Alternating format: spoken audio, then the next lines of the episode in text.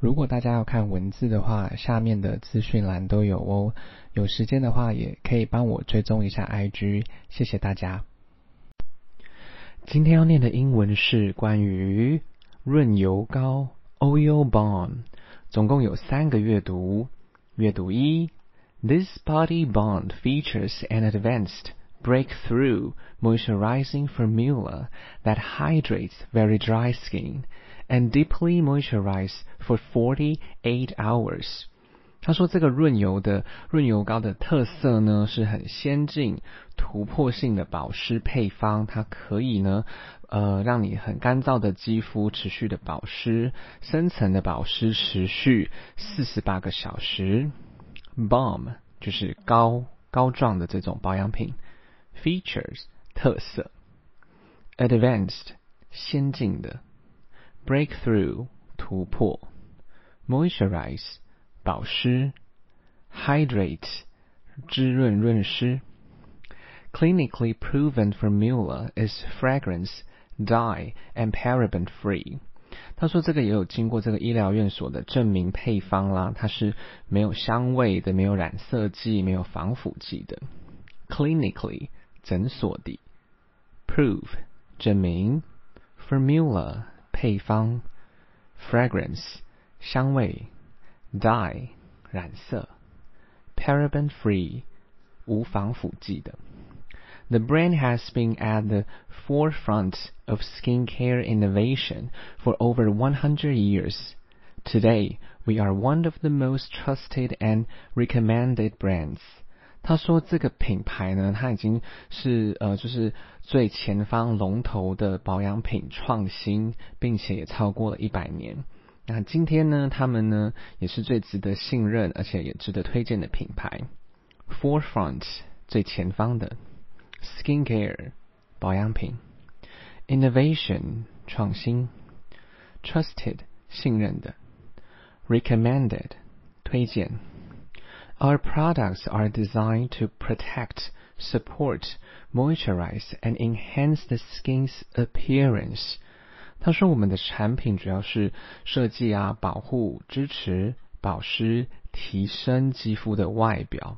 Product 产品，design 设计，protect 保护，support 支持，moisturize 保湿，enhance 提升 appearance 外表。This oil balm can also be used for a foot or hand。他说这个润油膏也可以使用在你的脚或者是你的手上。Foot 脚，hand 手。 This is suitable for those looking for an alternative to dry skin lotion or cream. 他说这个相当适合呢，在呃可能大家有人在找，比如说乳液或者是面霜替代品的人，是很适合用的。Suitable 适合的，alternative 替代，lotion 乳液，cream 面霜。阅读二 ，I love using this right out of the shower。他说他喜欢呢，在洗澡后就直接使用这个润油膏，shower。冲澡、洗澡。It is extremely moisturizing and suitable for sensitive skin。